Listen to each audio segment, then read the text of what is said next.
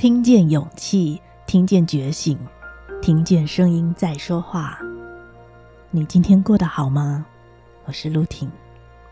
声音的一百个礼物，今天我想要跟你聊聊英雄之旅。不知道你是在几岁的时候遇上了连自己都无法想象的生命困境？我大概是在三十岁的时候面临婚姻的结束。那时候的我，一个人孤立无援，那是一种整个世界都快要毁灭的无助感。当时候的我，其实不知道这场令我心碎的生命变局，其实是上天用痛苦包装成的大礼物。因为这段婚姻的结束，后来也直接启动我之后十多年的英雄之旅。每个人踏上英雄之旅的时间跟原因都不太一样。乔瑟夫·坎伯在他这本《千面英雄》的书籍里，指出了每个人在旅程上会遇到的类似情节。当年的我读了这本书，非常有感触，于是便写下了这首诗。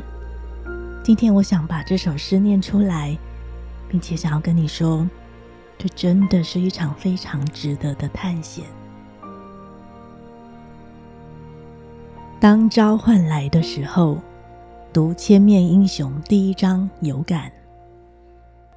当召唤来的时候，犹如阿波罗狂追着戴芙妮，那样热切，那样身不由己。一旁鼓噪的声音要我别离，另一旁陌生的声音却要我正面回应。在痛苦的左右摇摆挣扎中。在继续守着安全的不变与迎向恐怖的未知与粉身碎骨的威胁之间，其实选择很清楚。因为当拿着一把火烧着我的身体也不觉得痛楚的时候，我只有一条路会走。赖活已经比死亡更苦烈。他用凌迟的小小匕首。一刀刀刮过来，像英雄那样，我大声嚷嚷，宁愿要上天直接让我死去吧，或者就让我走上这么一遭，那命定的历险旅程。我就这么踏上了未知。